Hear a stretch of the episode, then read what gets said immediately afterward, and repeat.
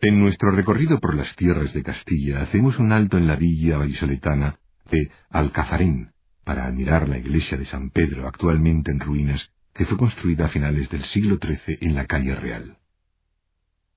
La cabecera de la iglesia de San Pedro es la única parte que se conserva del templo primitivo, y es uno de los exponentes más interesantes de decoración de arcos ciegos. Como puede ver, en este caso hay tres hileras de estos arcos, estrechos y ligeramente apuntados.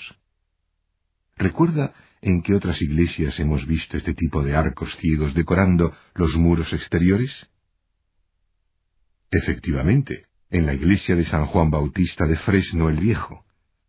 Más adelante, en el recorrido, podrá verlos también en la iglesia de San Salvador de Toro o en la de Nuestra Señora de la Asunción de Muriel.